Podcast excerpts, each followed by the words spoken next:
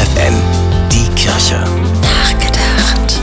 Das wäre eine gute Frage für jede Fernsehquiz-Sendung. Welche Beziehung gibt es zwischen dem Gotthardtunnel und dem Bistum Hildesheim? Die Antwort, der Gotthardtunnel ist benannt nach einem Hildesheimer Bischof, dem heiligen Godehard. Der wurde genau vor 1000 Jahren zum Bischof von Hildesheim geweiht. Da war der ehemalige Abt eines bayerischen Benediktinerklosters schon 62 Jahre alt.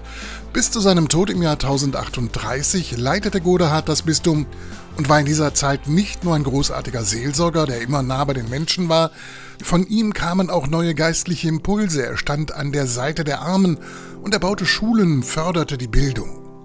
Am heutigen 5. Mai, Godehards Todestag, hat das Bistum Hildesheim ein großes Festjahr, das Godehard-Jahr, gestartet.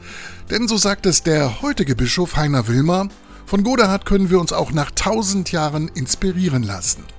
Lernen als Bistum neue Wege zu gehen, uns neu geistlich zu verwurzeln und eine Antwort zu finden auf die Frage, wie geht Glauben heute in einer Zeit, in der sich offenbar immer mehr Menschen von der Kirche verabschieden? Das Godehard-Jahr soll mit vielen Angeboten einen Beitrag dazu leisten, die Gläubigen zu stärken, sie mit dem Erbe von Bischof Godehard in eine Kirche der Zukunft zu leiten. Bernhard Tups, FFN, Kirchenredaktion.